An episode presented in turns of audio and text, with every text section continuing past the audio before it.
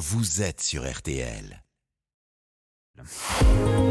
Ah ouais, et pourquoi de l'info chaque jour euh, Florian Gazan, hier matin, dans notre tablé, Alba évoquait euh, cette lettre ouverte de Brigitte Bardot où elle Oui. traite des habitants de Savoie qui ne su- supportaient pas les coissements de- des grenouilles de, de leur voisine de plouc. Oui. Et ce matin, vous allez nous expliquer pourquoi on a inventé le mot plouc. Oui, pourquoi et aussi euh, pour qui, Jérôme? Oui. Bon, déjà, je ne voudrais pas me contredire Brigitte Bardot, je n'ai pas envie de me prendre une lettre ouverte, mais traiter des Savoyards de plouc, c'est incorrect, en tout cas, par rapport à l'origine géographique du mot. Donc ça vient d'une région particulière, plouc. Absolument, et ça remonte à la fin du 19e siècle, avec l'ouverture d'une ligne de chemin de fer entre la Bretagne et Paris. Plus de 200 000 paysans armoricains débarquent dans l'ouest parisien, espérant trouver du travail et des conditions de vie meilleures dans la capitale, ce qui explique que du côté de la gare Montparnasse, il y ait 10 crêperies au mètre carré environ. C'est pour ça, Et d'accord. là, C'est une invasion de, de sarrasin, mais de galettes de.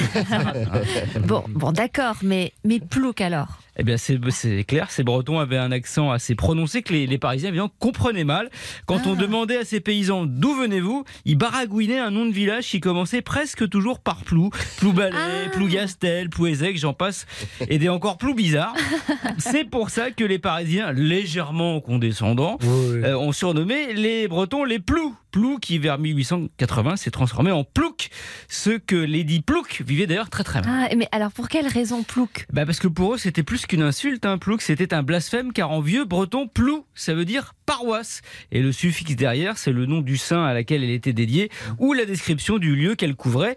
Par extension, un plouc est devenu une personne aux, aux manières un petit peu rustres, et pas forcément bretonne. C'est Louis-Ferdinand Céline qui, en l'utilisant pour la première fois dans Mort à crédit en 1936, l'a définitivement gravé dans la langue française. Aujourd'hui, ça fait pas un peu plouc, justement, d'utiliser le mot plouc? Bah, pas du tout, Jérôme. C'est- C'est redevenu hyper tendance et dans le monde entier, précisément en 2020, grâce à, la- à Netflix et à la série Emily in Paris, où le terme est utilisé justement pour se moquer d'Emily, hein, la petite américaine qui déboule dans le milieu un petit peu hautain d'une agence de marketing parisienne. Bonjour la plouc. Bonjour la plouc Bonjour la...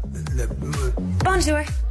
C'est quoi la plouc? Euh, C'est un petit nom affectueux. C'est comme euh, euh, mon petit chou, la plouc, trésor. Il n'y a rien de méchant. Voilà. Sur TikTok, les vidéos autour de la plouc, c'est plus de 10 millions de vues. Il y a même des t-shirts. hein. Bonjour la plouc en vente sur Internet. Peut-être qu'Emmanuel Macron va en offrir un à Elisabeth Borne. Euh, donc franchement, si là je vous dis bonne journée les ploucs, prenez-le bien. Puis de toute Ouais. façon, on est toujours le, le plouc de quelqu'un. Évidemment, merci les ploucs.